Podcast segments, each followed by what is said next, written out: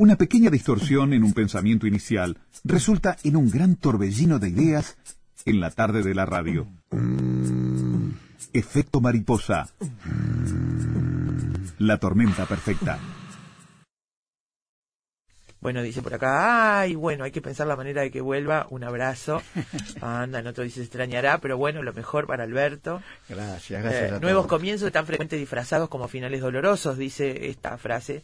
Qué bueno. Nos mandan en una foto, muy linda. Bueno, el título de hoy, amigos, sí, para levantarnos el ánimo, es Chernobyl. Ni que lo hubiéramos hecho a propósito. No está hecho a propósito, te juro que no está hecho a propósito. A El- ver, no sí. sé, el inconsciente está siempre presente. ¿eh? Sí, bueno, puede ser. Viene, viene como un así, desastre nuclear en efecto mariposa. No asocien estas ideas, por favor, porque si las asociamos en el inconsciente, no debemos mantenerlo. reír. Que atentado. No me había dado cuenta, te juro. No, dice, Martín Nasif dijo hace rato un programa desolador el de hoy. Bueno, en fin. Amigos, vamos a ponernos serio porque Chernobyl es un tema serio. Es el título de una miniserie de televisión de cinco capítulos dirigida por Johan Renck, cuyo nombre también, el de Johan Renck, se encuentra en otros títulos como Vikingos, Bates Motel, The Walking Dead y Breaking Bad. La serie es una coproducción entre los canales HBO de Estados Unidos y Sky de Reino Unido.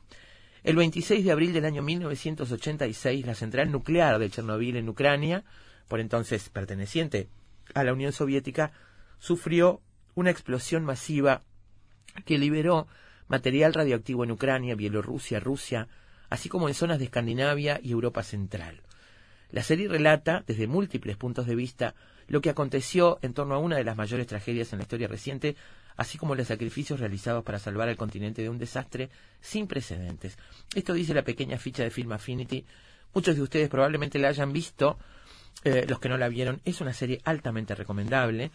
Es una serie, yo diría, mucho más sobre política que sobre contaminación este, y sobre cosas esenciales para la verdad como algo esencial para las personas, ¿no? Para las comunidades y las colectividades.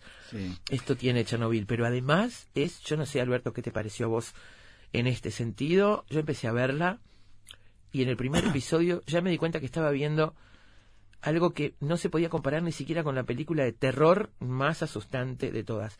Es un terror tan grande y un realismo y una manera de contar algo que, yo que sé, la ciencia ficción cuenta distopías, nada se puede comparar a cómo está hecho esto narrativamente y alguien decía en una reseña habrá que ver cómo esto después va a ser enseñado en clases porque realmente es en ese sentido monumental la cinco episodios es muy dolorosa este y refleja bueno partes a veces veremos algunas cosas. Hay gente que le, que le reprocha a esta, a esta serie pero bueno desde el punto de vista visual narrativo eso No me sé qué se podría re- reprochar a esta serie, pero bueno, ahora veremos. bueno en la política hay algunas cosas Eh, este, bueno, pero- algunas cosas pero yo manera de reflejar algunas leído- cuestiones. leído por ahí que alguien dice anticomunista, pero no, Bueno. no, no lo veo porque en realidad es la historia de una catástrofe y también de una rea- la reacción de los rusos a solucionar, tratar de solucionar de algunos, un grupo de personas, ¿no? Sí. Heroicas que buscan una, una solución y que habla también del, del pueblo ruso, más allá de lo que fue el comunismo, ¿no? Sí. Este, y una solución que, bueno, en mayor o menor medida se, se encontró. En ese sentido es conmovedor Es ver increíble. algunos personajes que son de segundo, tercer y cuarto orden,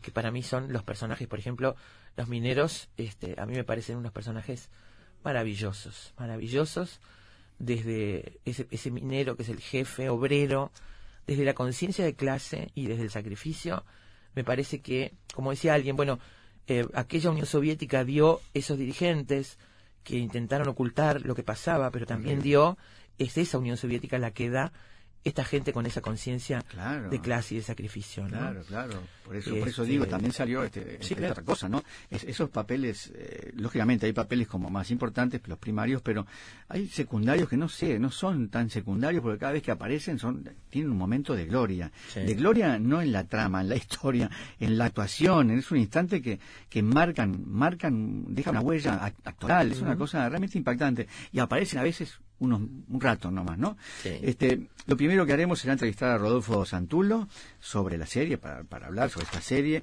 que ya está siendo mencionada como la serie del año. ¿no? Periodista cultural, escritor, guionista y editor de historietas al frente del grupo Belerofonte. Ha publicado novelas, cuentos y historietas en Uruguay, Argentina, Ecuador, Alemania España, Chile, Gran Bretaña, Gran Bretaña, Perú, Italia y Chipre. ¿Nos dará bolilla, ¿eh? che? Impresionante. Sí, ya lo tenemos, ya, ya hablamos con Bueno, él. pero viste que, que se puede leer todo esto capaz que sea. No. bueno, después, de la catombe nuclear a la isla abandonada. Vamos a recorrer con música el poder de fascinación de la ciudad de fantasma. Hay muchos casos, Chernobyl es uno, ya veremos además otros detalles de este lugar, pero hay muchos casos de eh, fascinación por ciudades fantasma. Luego vamos a charlar sobre energía nuclear, energía nuclear en el mundo, energía nuclear en esta parte del mundo y energía nuclear en Uruguay con eh, Ramón Méndez Galán, licenciado en física en la Universidad de Grenoble en Francia, doctor en ciencias físicas por la Universidad de La Plata, Argentina. Conversaremos con él sobre este tema. Bueno, Una de las voces álgido. más autorizadas, Sí, claro. no solo en el Uruguay, sino en muchas partes del mundo, Claro. para hablar de energía nuclear. Ha estado al frente de muchos grupos de trabajo estudiando el tema, conoce como nadie este asunto, así que veremos sobre riesgos, seguridades, qué pasa en la región, porque esto de Chernobyl, si bien es algo que pasó en 1986, la serie vuelve a traer al tapete los temores de la gente Bueno, con respecto a lo que puede pasar. ¿no? Tenemos Fukushima de hace bastante Claro. poco tiempo, ¿no? Exactamente. Entonces, eh, este es un tema que está ahí, está siempre en el tapete, ¿no? Y para cerrar, vamos a hablar de Chernobyl hoy. Un corredor verde, un sarcófago gigante. Estamos hablando de hoy mismo, ¿eh? noticias de hace 3-4 días sobre la finalización de este enorme sarcófago para este, proteger y cortar y bueno, Sí. seguir dando seguridades sobre eh, el fin de contaminación. haría un corredor verde, un sarcófago gigante y, y un bosque rojo. Sí, Sí, sí, sí. Esas cosas. Y, Este- y gente que va a sacar selfies. Sí, va, terrible, terrible. Eh, Chernobyl, el título de efecto mariposa para esta tarde, no sé si es Chernobyl, Chernobyl o Chernobyl. Chernobyl Todavía- es como lo dicen no los rusos, sí, creo, Sí, ¿eh? sí, bueno. Eh, una cosa que me pasó es que no la pude ver en, en idioma original. Yo que soy absolutamente defensora de las versiones con subtítulos en idioma original, no pude verla porque ver, escuchar a los rusos hablando en inglés sobre estos temas, Claro. escuchar a los dirigentes del Partido Comunista Soviético hablando inglés y hablando, diciendo nombres de localidades y nombres de personas en inglés, no lo pude soportar, lo tuve que ver doblado al español, porque bueno, por lo menos decía, son rusos, yo lo estoy escuchando porque soy uruguaya y los escucho en español. No quise, mirá que soy hiperdefensora de eso, pero no quise. Bueno, dice Juan Alfante, me moví en el piso, los escucho desde 2007, viví en Guayaquil y ustedes fueron mi compañía diaria durante esos casi tres años en Ecuador. No escribo casi nunca, pero aquí estoy disfrutando de sus programas de ese año, desde ese año. Saludos y seguiré escuchando a Daina, nuestra compañera. Bueno, no solo a mí, ¿eh? no solo a mí, porque bueno, eso forma parte también de las cosas de las que les iremos hablando en los próximos días. Este, muchísimas gracias a Juana, este, bueno, y mi nombre, y por supuesto que en el de Alberto también, todos estos mensajes se los llevará Alberto como recuerdo Pero por favor. de estos años. Sí, sí, sí. Gracias por escribir. ¿eh? Sigan escribiendo toda esta semana. Hagan unos mimitos ya que me voy. Chernobyl, título de efecto mariposa para esta tarde, como decía Daina, temas. Empezar, empezar. Sí, señor.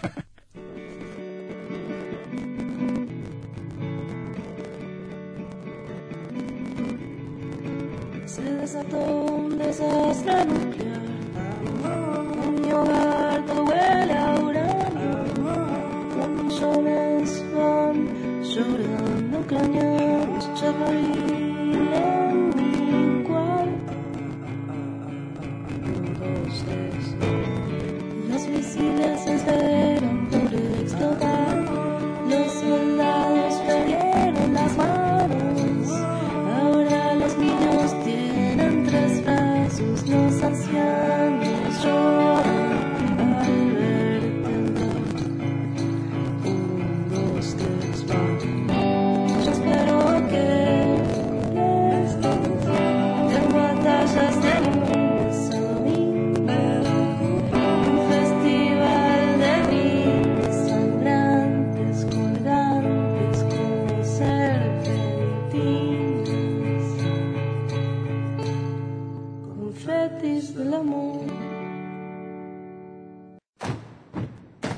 Investigadores, matemáticos, escritores, deportistas, historiadores, científicos, actores, artesanos, cantantes.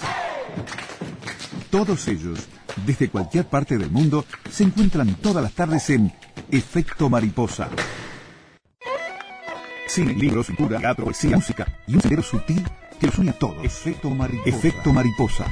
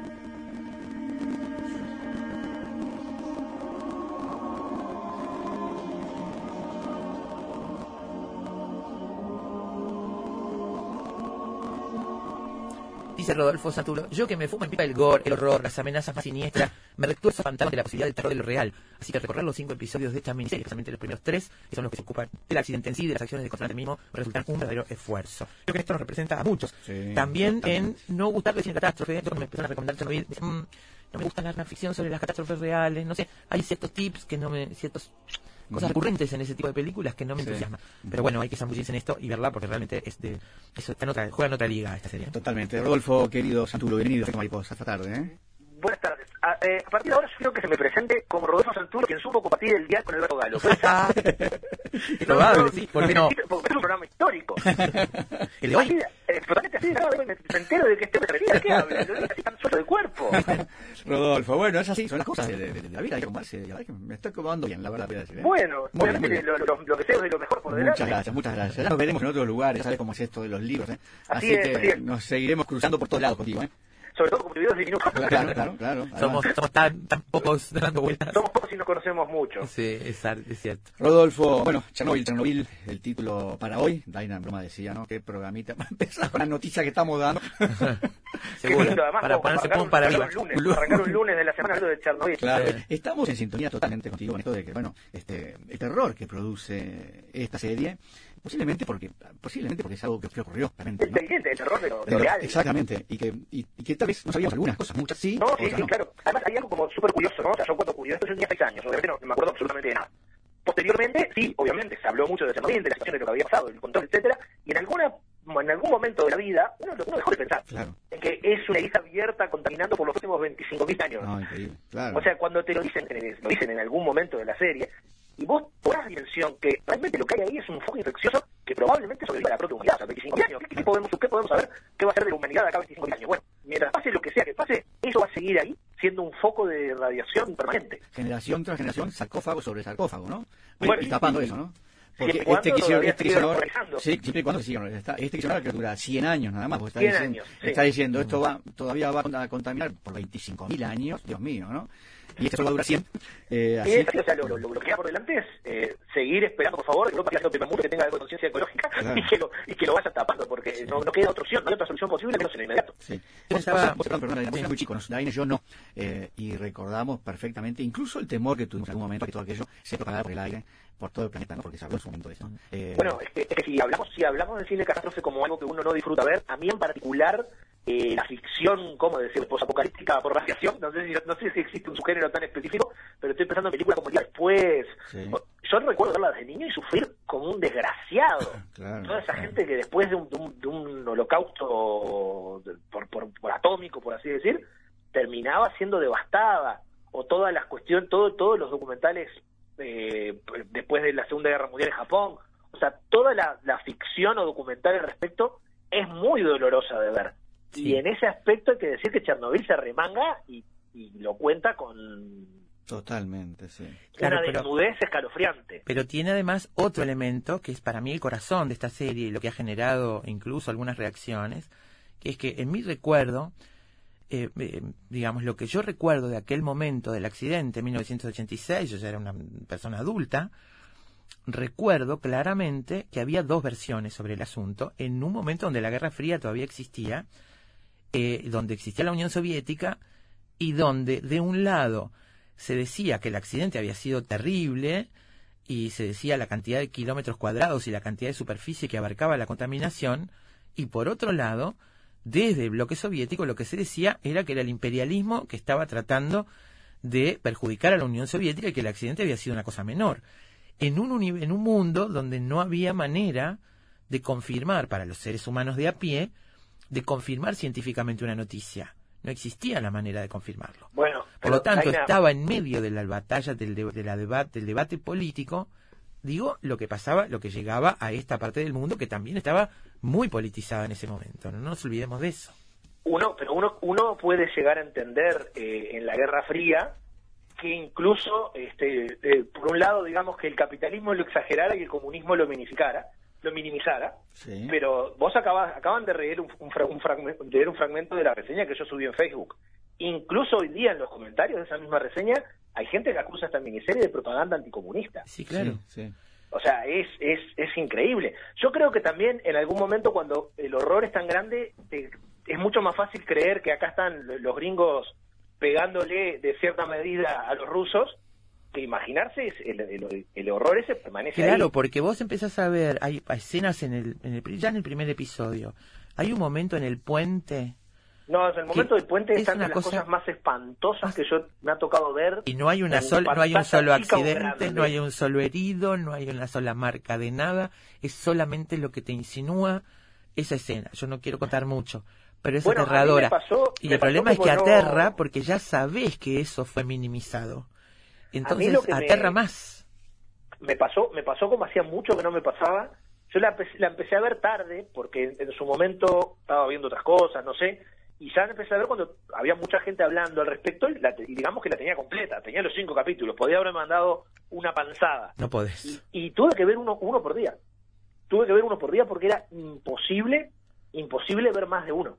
O sea terminaba sobre todo los primeros tres como como ahí en el fragmento que vos le viste que realmente vos vas viendo y cada cosa es otro clavo más en el ataúd que vos decís, por Dios, dame un Sí. poco de respiro. Terrible. Sí. Hay otra ot- otro tema que aterroriza, es que ellos, eh, los personajes, la gente de esa época, los que estaban, los bomberos, los que estaban allí, eh, no sabían todavía cuáles eran los efectos de la radiación concretamente, que- cuánto iba a durar, cuál- cuál- qué iba a pasar a su cuerpo, ¿no? Nosotros sí lo sabemos, los espectadores. Claro, sí, sí, sí. Entonces, cuando es ellos, se, cuando ellos empiezan a meterse en lugares donde no tienen que meterse, donde no deberían, y algunos lo hacen por heroísmo, otros sin saber, este, nos aterroriza porque nosotros sí sabemos lo que les va a pasar, ¿no? Sí, bueno, es, es de eso- esas ficciones donde el espectador sabe mucho más que los personajes Claro. y, en, e- y- y en este caso uno lo va sufriendo a cada rato. Claro. O sea, de- desde el momento que vos ves a los pobres bomberos que encima van a apagar un incendio, no son ni siquiera conscientes de que lo que hay es una fuga, Claro. y, y terminan a, a metros de un reactor abierto. O sea, y vos pensás, estos desgraciados están muertos en horas. Claro. En- y, y es lo que pasa, efectivamente. Claro. claro. No, bueno, después ustedes hace un, hace un ratito los, los escuchaba antes de que me llamaran y mencionaron algo que a mí también me parece como para que todos esos que acusan a la serie de anticomunismo no, no parecen tenerlo en cuenta. Si bien se muestra que se muestra y se responsabiliza, si se quiere, al aparato soviético no tanto del accidente, sino de propiciar el accidente por una cuestión tecnológica y luego minimizarlo y ocultarlo, también se muestra al, al pueblo ruso de una manera tan, pero, o sea, podrás decir lo que sea de ellos, pero no quedan cobardes. No, claro. O sea, es tremendo ver eh, cada, cada solución, cada reacción, el sacrificio que van mostrando, y lo peor de todo es ponerte a buscar después en internet y ver registros tal cual de que, de- de que así, así fue como lo solucionaron.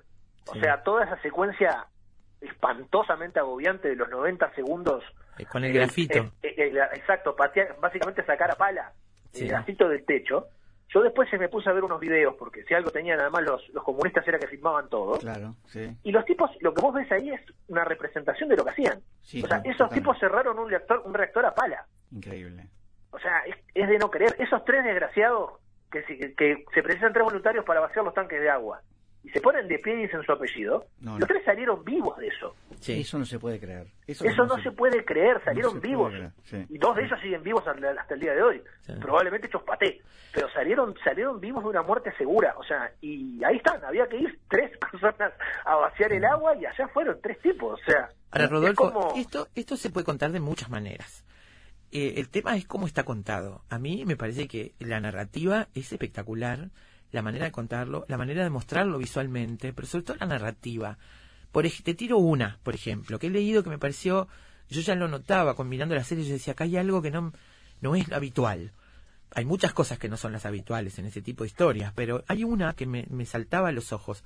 Normalmente, cuando se hacen películas de este tipo, se ficciona este tipo de situaciones, te van poniendo los personajes, te los van mostrando, vos te vas identificando con los personajes y cuando les pasa algo, ya estás identificado con el personaje. Acá no, acá te meten los personajes de entrada y los vas construyendo después. Algunos no terminás de construirlos hasta el final. Y eso Sí, me bueno, parece un gran atractivo también. ¿no? a, mí me parece que el planteo, primero que nada, no es un documental, pero eh, yo lo considero como una, docu, una docuficción. O sea, Sí, hay obviamente dramatismo, hay personajes inventados, por ejemplo el de la, el de la, el de la física que interpreta a Emily Watson no existe. No, pero representa a todos Representa los montón, científicos claro. que trabajaron con Legasor. Exactamente, y hay, y hay un montón de decisiones que claramente son ficción, porque además uno precisa impulsar la trama de una manera narrativa. Pero sí me parece, y eh, una decisión consciente, más cercana, si se quiere, al documental, el hacer un, un protagonismo coral. Vos Claro, tenés, sí. por ejemplo, pequeñas historias de personajes que o aparecen en un solo episodio, o ni siquiera tanto. Hay un montón, desde el desgraciado bombero, que Sí. aparece en los primeros dos episodios y luego se muere, su, Su esposa esposa, claro. que tiene un arco narrativo más allá de lo que pasa, los tres liquidadores que van a matar a los animales que quedaron atrás, que aparecen en un solo Uh, episodio, uy, ese y esos, momento. son, esos tres personajes son increíbles. Qué momento ese de la serie, te juro. to- ahora tocaste el mío, el que a mí más me aterrorizó. Me hiciste acordar, es, es estos tres que salen a matar, a matar que- perros que- contaminados. que no tienen, no tienen más remedio que hacerlo. Vos sabés que a mí hay algo, hay algo que me impresiona mucho en, la, en las películas, en la, en la ficción, en las series. No, no sé por qué, que son los perros, la aparición de los perros en, no sé, en Blade Runner, la última, eh, la, la presencia de ese perro. En Soy Leyenda, ese perro que está allí. Es como, no sé, es como un espejo de alguna manera de los, seres humanos. Y estos tres liquidadores de perros, a mí me parece, me parece una, una escena. Ese, ese capítulo a mí me, me, Pa, me desmoronó, te digo, ¿eh? esa parte donde, aparte, además aparece un personaje nuevo que le toca el trabajo de dar un arma, no sabe ni qué hacer. Claro, sí, sí, que además encima le dan un arma y un, y un calzoncillo de plomo. Claro, no, terrible, no, terrible. na- nada menos. Qué terrible, ¿eh? Y, y, y bueno, y a mí hay una cosa que mí me parece como muy como muy muy interesante es con la dignidad que se presenta a prácticamente todos los personajes. Si bien tenés, eh, sí, hay, hay una KGB, si se quiere, maligna, hasta Claro. el propio Gorbachov es presentado con dignidad. Sí. Porque en el momento que a Gorbachov le empieza a sonar el teléfono, hay una escena que recuerdo que tal cual Gabriel Sosa puso, puso el diálogo en Facebook, que decía, ojalá algún día yo tenga un presidente que le pedís todo el nitrógeno líquido del país, y el tipo te contesta, ok, ¿qué más? Sí, Sí, claro. es, as- es así. Claro. Es así. En ese momento te das cuenta de muchas cosas. Te das cuenta además, y no solo en ese momento, sino en otros, que en realidad lo que podríamos llamar villanos o malos de la película son los que, los que están en, esa, en ese núcleo duro del poder y algunos de ellos. Porque tenemos un personaje como el que hace Scargan, mi querido River, que yo no, podía verlo como malo.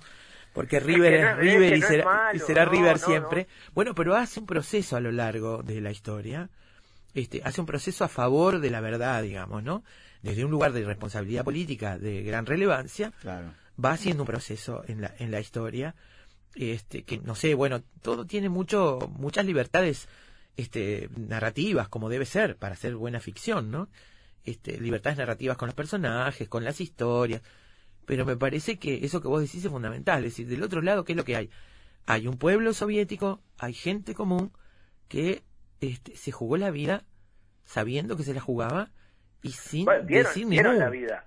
Sin Eh, decir- la vida, sí, claro. dieron la Yer- vida. Yer- Yervina y Legasov están muertos menos de cinco años después de que están ahí. Claro, sí, claro. sí, sí, se lo dice al otro. Sí. Dice, y nosotros y en Cinco cinco años. años, cáncer. Sí, le dice, sí. Y, la, y la historia sí lo comprueba, los dos están muertos cinco años después que, menos de cinco años después que estuvieron ahí. Sí. Eh, yo quiero eh, mencionar bien esos tres nombres, ¿no? Stellan Skarsgård, eh, Jared Harris y Emily Watson. La verdad es que hacen unos papeles, unas actuaciones Tremendo. De hecho, memorables, hecho, memorables. Jared, Jared- Harris parece que no, no quiere perder la chance de estar en la mejor serie del año todos los años. Pero es El año pasado le tocó con el terror, ahora le toca con esta. Sí, genial, impresionante. genial. ¿eh? ¿Qué, qué actuaciones estos tres, eh? todos en realidad, todos.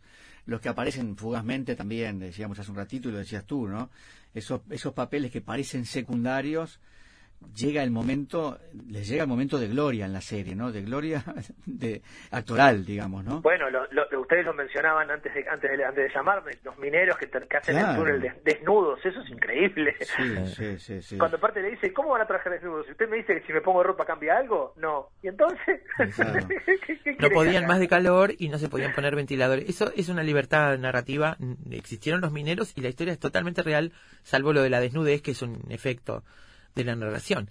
Pero bueno, no podían poner ventiladores porque lo que hacían era dispersar más las partículas contaminantes y estaban trabajando, no sé, para poner debajo del piso, poner un material que frenara la contaminación. Es una tarea tan monstruosa si te lo pones a pensar, ¿no? Que te imaginas las mejores maquinarias del mundo trabajando y no se podía, y lo tenían que hacer estos hombres con una pala, es brutal. Ese diálogo, ese diálogo entre el minero jefe, digamos, ¿no? El capataz y, y es impresionante, ¿no? Cuando le, le dicen lo que tiene que hacer, cuando él llega y termina aceptando el trabajo, ese diálogo no tiene desperdicio, ¿no? Bueno, es que también me da como la impresión de que, eh, eh, o sea, la cuestión es, ¿él tiene chance de decirle que no al trabajo? No, claro, que no. Claro, no, no. Pero por algún momento le pasa por la cabeza decir que no al trabajo, tampoco. No, jamás. Si cuando al- al- antes de eso, y la primera escena donde aparece, es cuando va el otro, el, el- el- Sí, el ministro, el- el ministro de Industria. Exacto, todo trajeado de celestito, y les dice, tienen que ir, y ellos dicen, ¿a qué? Bueno, es secreto, es reservado. No, si no nos dicen a qué, no nos movemos de acá. Y vos te das cuenta que no se van a mover. No, No, se van hay, a hay, mover. hay- hay dos soldaditos que les apuntan con las armas y le dicen no tenés balas para todos. Seguro, no se van a mover de ahí si no les dicen a qué van. Pero en cuanto les dicen a qué van, Claro. es que es como decirle, van a morir. Sí, sí, de acuerdo. Ellos van, Sí. chau, se terminó, van, y le da una palmadita y le deja la manito marcada en el trazo, la del traje, es maravilloso. Sí, Este, sí, y le dicen ahora sí, ahora sí podés decir que sos el ministro de Industria. Claro, Todo lleno de carbón por todos lados. Todo lleno de carbón. seguro. Y este, yo qué sé, me parece que eso muestra, Clara. A mí ese personaje del minero es un personaje que me conmovió muchísimo en ese sentido, digamos, ¿no? Porque rescata a la gente común, este, siendo solidaria y teniendo una disciplina y una conducta que también es producto de ese sistema en el que vivían, ¿eh? Eh, me- Obvio, me, sí, parece claro que, que sí. también es producto de lo mismo. Es que na- nada, nada es este, tan sencillo de evaluar, Claro. ni tan sencillo de condenar o de, o de mitificar. Y me parece que en ese aspecto la serie no, no, no se queda corta. No se queda corta a la hora de presentar la complejidad de lo que, de lo que ocurrió, de los involucrados, de las so- soluciones o de la curita que pusieron sobre la herida. O sea, me parece que en ese aspecto la serie es- es- está perfectamente realizada. Por algo es, eh, estamos todos hablando de la serie. Claro. Me parece que tiene, tiene un valor cinematográfico, pero también tiene un, un valor casi que histórico-cultural por sí misma. Sí, sí, sí. En definitiva, si vos te ponías a leer lo que ya se ha escrito, los tribunales internacionales que analizaron las consecuencias, na- entre comillas, puedes decir nada que no supiéramos. El tema es la masividad este, y la forma Y en el, que está, y que está y el orden, ¿no? el, el orden, ¿no? O sea, una Claro. cosa es que yo me ponga a buscar en Wikipedia y a leer para acá y a leer para allá y ver los informes, y otra cosa es que me cuentes una historia. Claro, una historia que además está respaldada por una investigación tremenda. Yo vi fotos fotos del, del capi- lo que es el juicio del capítulo 5, Sí. y hasta están los bloquecitos de colores con los que Legasov explica Sí. explica cómo funciona un reactor nuclear. Eso Sí. es increíble. O sea, hasta sí. ese hasta ese grado llegaron de reconstruir la- lo, lo que pasó realmente. Es que yo creo que esa es otra de las audacias de la serie, pues no te lo van explicando desde el primer momento, no hay diálogos explicativos de más. Vos vas viendo que hay un error, no sabes cuál es, no sabes lo que pasó. Bueno, No eh, lo los sabés. protagonistas, los protagonistas como tales, vos tenés un prólogo con lo que le pasa a Legasov muchos años después, Sí. y al final del capítulo 1 lo llaman por teléfono. Después tenés 55 minutos con un montón de personajes que no son protagonistas, no van a volver a aparecer hasta el final o Sí. mínimamente. Sí. Eso es una audacia. Total. A la hora, o sea, yo, no- yo me quiero imaginar, encima cuando uno piensa en, en Craig Mazin, que es el autor, que es un autor de comediolas del 3 al cuarto, Yo te digo, ¿qué- cuando qué leí pasó eso, ayer? cuando ¿Qué leí eso, pasó ayer, claro, no podía creer, lo leí en tu nota, no podía creer que el tipo viene de ahí. El tipo viene de Cary Moody, No, es no, increíble. no, Yo me lo imagino el tipo presentando el piloto y bueno, ¿y, el ¿y quiénes son los protagonistas? No, no aparecen todavía. Sí, o sea, va, va, va contra los manuales de presentación. Yo de imagino a alguien diciendo, esto no va a funcionar, Craig. Claro. Y encima, ¿cuál es, la, ¿y cuál es la temática? No, vamos a hablar de la mayor catástrofe creada por el hombre en la historia de la humanidad. Ah, mirá qué bien. es, como, es como tremendo. Y es- Sí. lo que es tremendo es que funciona. Claro. Funciona. Totalmente, totalmente. Eh, la peor catástrofe de la historia de la humanidad. Me parece que ahí está, en esa frase que dijiste, está el terror que provoca esta, esta serie y el, y el terror de que eh, es posible, si no corregimos el camino de alguna manera, que suceda en algún momento de nuevo.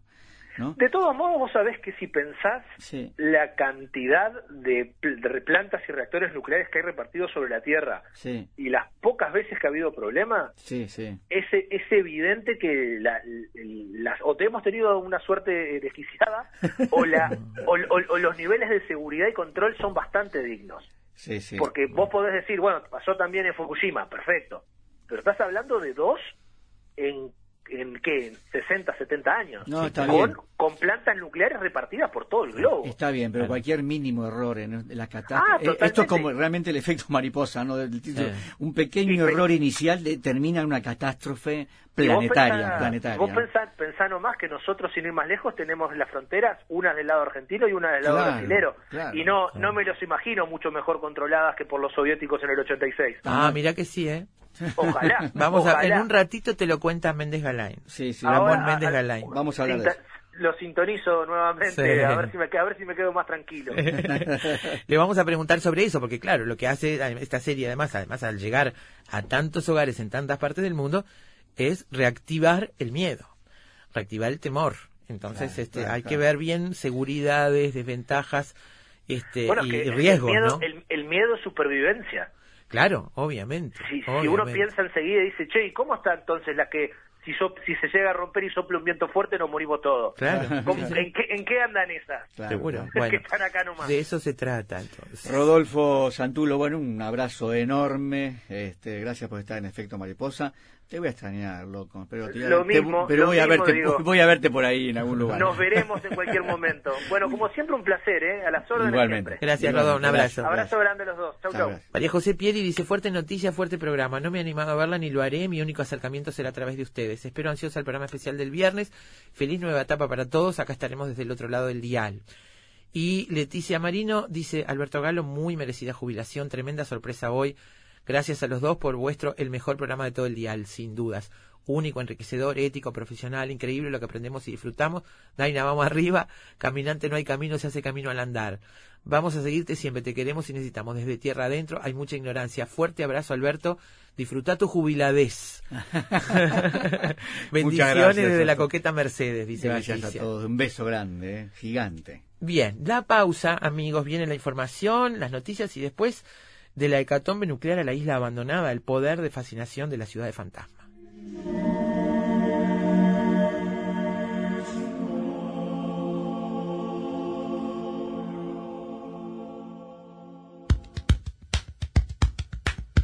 Siempre sabremos cómo empieza, pero nunca cómo termina. Sorprendete con nosotros. Efecto mariposa.